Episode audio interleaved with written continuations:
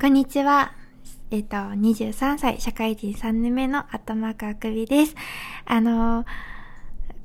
今回3回目のラジオトークのこの放送なんですけれども、ちょっと前回の、あのー、放送聞いてくださってた方は、普通わかると思うんですけど、私やらかしてしまいまして、あの、ラジオトークね、あの、まだそんなにこうお話しするようになって日が浅いので、もちろんすごい気合は入ってて、で、第1回に比べたら第2回もっと頑張ろうっていう気持ちで、ちょっとあのお話頑張ろうっていう思ったんですけど、そっちに意識が行きすぎて、もうマイクの設定を間違えてエコーをかけてしまってたんですね。でも、ああ、もう私やらかしちゃったかなって思ったんですけど、あの、今回は、あの、もう同じ失敗はしないぞという 思いで、しっかりマイクの設定してきたので、多分大丈夫かと思います。あの、じゃあ今日、今回は第3回ということで、えっと、今、えっと、自分の活動でちょっと春休みをいただいて、リスナーさんにお話しした春休みをいただいてるので、あの、自分のリラックス方法だったり、そうですね、えっと、なんか、息抜きの仕方についてお話ししようかなって思います。で、ちょうど去年の4月ぐらい、コロナの影響で、えっと、自粛期間があったじゃないですか。で、私その時お仕事もに、丸々2ヶ月間ぐらい、あの、プライベート、リアルのお仕事、もうお休みだったんですけど、まあすることないなっ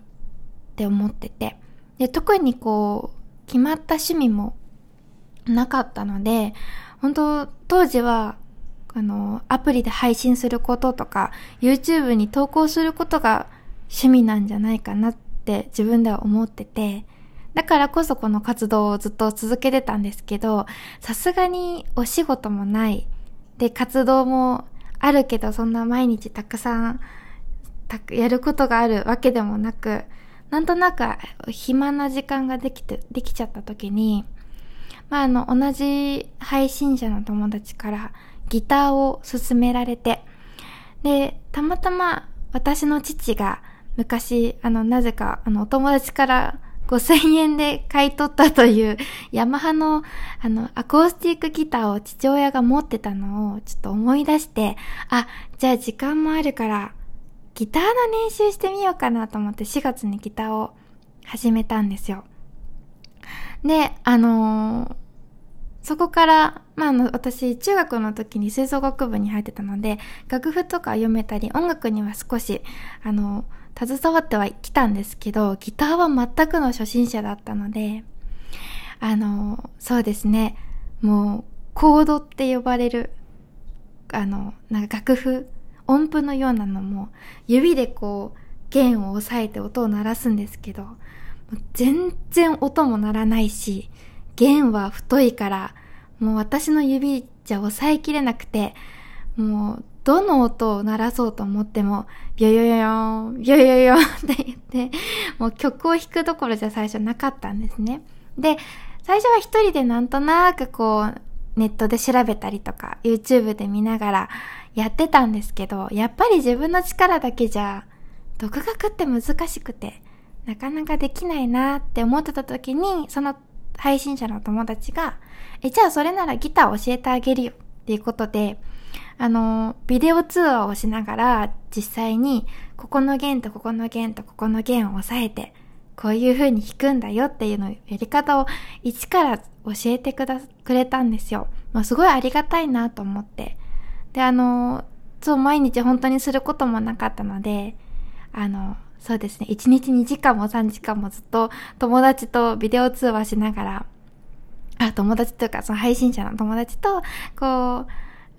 ビデオ通話をしながら毎日やってたんですけど、もうその友達が、本当に厳しくて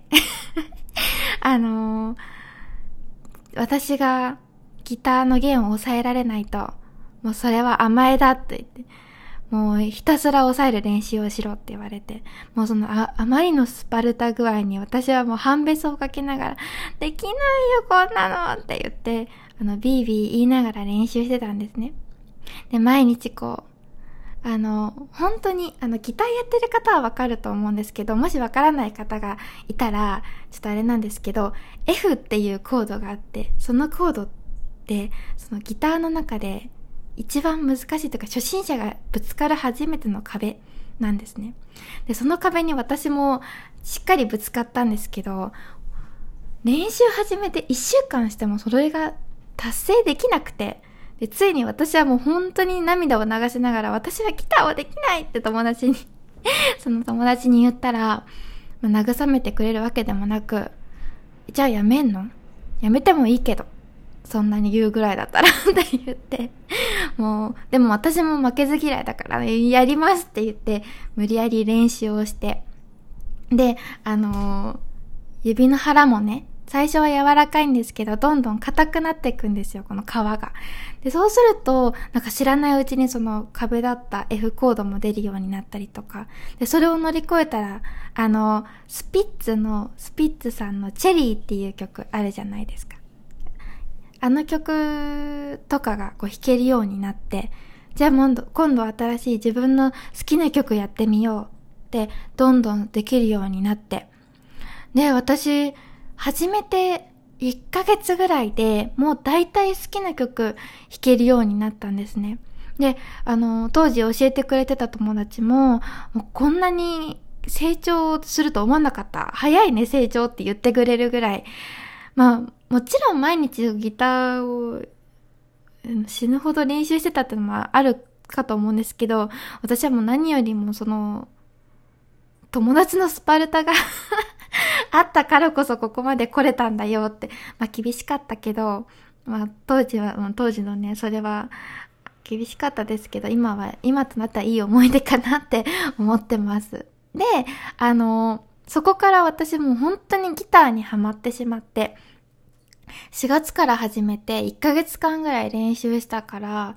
5月ぐらいですかね。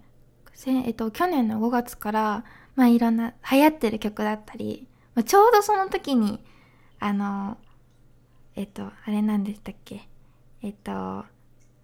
香水。もう今となってあの、すごい有名になってしまったの、香水の曲とかが流行ってたので、ひたすら人気の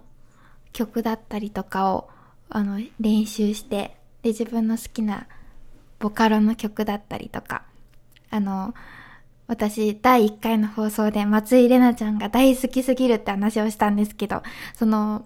松井玲奈ちゃんが所属してた SKE48 とか AKB48 の曲をひたすら練習してて、で、もう、もうすぐそのギターを始めて1年に経つんですけど、今となってはそのギターがもう趣味に、趣味というか、ギターをすることがもう今楽しみに変わってて、まあ今こんな感じで、すごいギターを楽しんで趣味にしてるんですけど、まあ、今後は、そうですね、まあ、ある程度、こう、J-POP と言われる日本語の曲は弾けるようになったから、あんまり、そうですね、詳しくないんですけど、ちょっと今度はね、ちょっと洋楽にもね、挑戦できたらなって思ってるんですよね。まあ、あの、あんまり洋楽を正直聞いてこなかったので、まず曲を覚えるところからだったと思うんですけど、あの、はい、私が学生の時よく聞いてた、テイラー・スイ、スウィス、スウィフトとか、なんか、そこら辺、アリアナ・グランデとか、まあ、ちょっと今度課題が歌になってきちゃうかもしれないんですけど、なんか練習してみたいなって思いますね。あとは、私あの、配信でリスナーさんに、こう、ギターを披露したことは、えっと、何度かあるんですけど、まあ、いつもちょっと恥ずかしくなっちゃって、やっぱり、あの、歌を聴かせるって、そう、すごいもう私恥ずかし、恥ずかしくて、こう、